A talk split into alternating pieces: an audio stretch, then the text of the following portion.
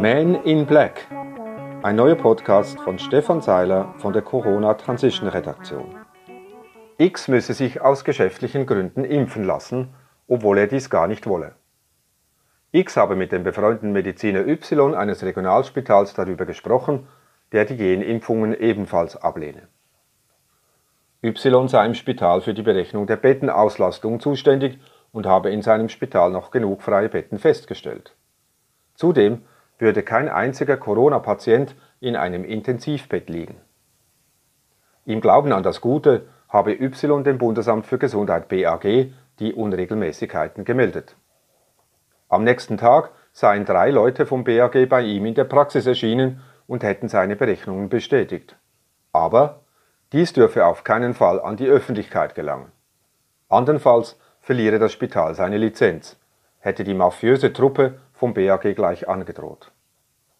Zudem sei Y von den BAG-Leuten dazu gedrängt worden, geimpfte Patienten zu bevorzugen. Er war so geschockt, dass er gar nicht wusste, was er sagen soll, berichtet die anonyme Schreiberin Z im Telegram-Kanal Impfschäden Schweiz. Ja, leider anonym, aus Angst vor Repressalien, Denunzierung und Jobverlust, wie fast immer in solchen Fällen. Diese Geschichte, wenn sie denn wahr ist, erinnert mich an den Film Man in Black MIB aus dem Jahr 1997 mit Tommy Lee Jones und Will Smith. Die beiden Experten sind im Film auf außerirdisches Leben auf der Erde spezialisiert. In schwarzen Anzügen tauchen die MIBs immer dann auf, wenn etwas Außerirdisches geschieht und sie löschen mit einer Art Pistole die Erinnerungen ihrer Klienten aus. Eine andere Geschichte handelt von Man in White. Eine Leserin der Corona Transition, die wegen Vorerkrankungen eine IV-Rente beziehen muss, Name der Redaktion bekannt, fragte ihren Psychiater und auch ihren Hausarzt nach einem Impfattest. Namen der Redaktion ebenfalls bekannt.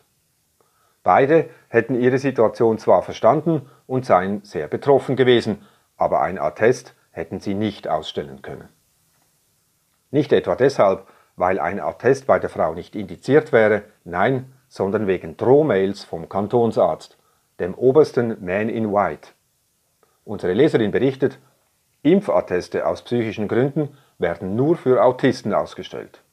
Angst- und Panikstörungen werden hingegen nicht akzeptiert.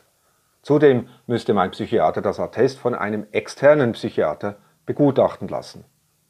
Mein Hausarzt wurde vom Kantonsarzt angeschrieben, der ihn vor dem Ausstellen von sogenannten Gefälligkeitsattesten gewarnt habe, mit Androhung von Bußen und Gefängnis.